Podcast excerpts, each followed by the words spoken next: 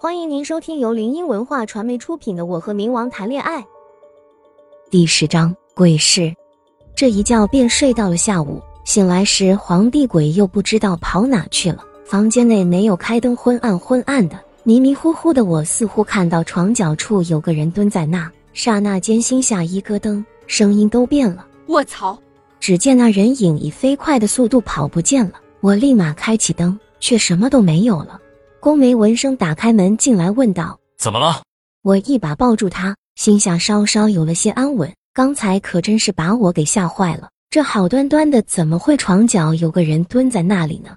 想起刚才，心里就害怕，哽咽道：“刚才我看见有个人蹲在床角，哇啊，吓死爹了！”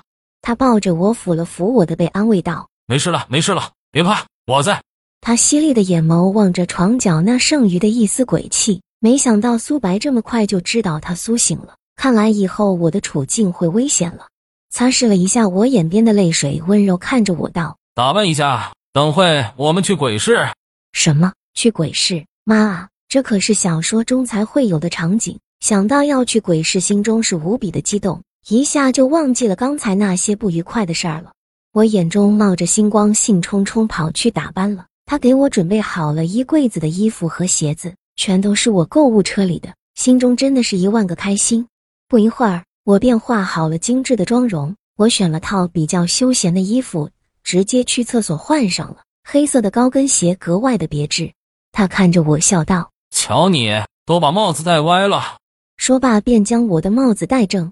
我挽着他的胳膊一起下楼去了。车子早已停好，司机见我们出来，为我们打开车门，不发一言一语。他的脸煞白煞白的。那瞬间可真是吓我一跳，车子驶向远方。至于鬼是在哪，我也不知道，大约只有宫梅什么鬼怪之类的才知道吧。不过鬼市一般都会在阴气比较重的地方，不是太平间就是坟场啊、乱葬岗什么的。不过如果阴气比较重的地方，无论是白天还是晚上，那里都会有鬼市的入口。特别是那种常年没有太阳、没有光的地方，看着逐渐倒退的树木。不知为何，我心底涌起一股不安。刚进来这片槐树林时，还有一点阳光，现在是一点都看不到了，而且还越来越阴森。我恐惧油然而生，我抓紧了宫梅的手。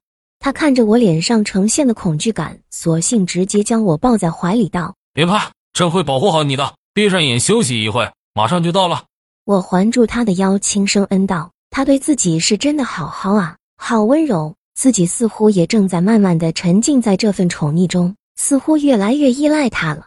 直到如今，我依旧不明白他为何突然之间就对自己这么好。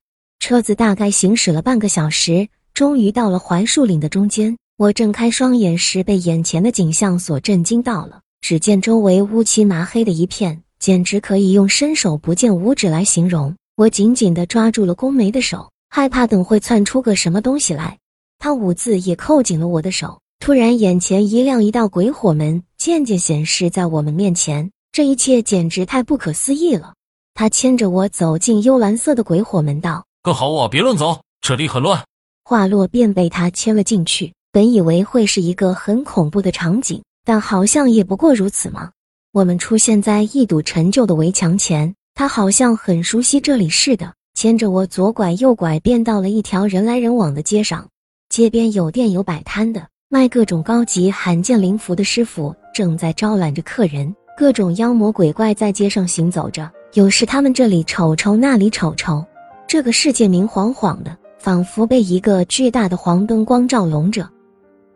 听众朋友，本集已播讲完毕，喜欢的朋友记得挥挥你的小手，点点关注，欢迎大家订阅，下集精彩继续。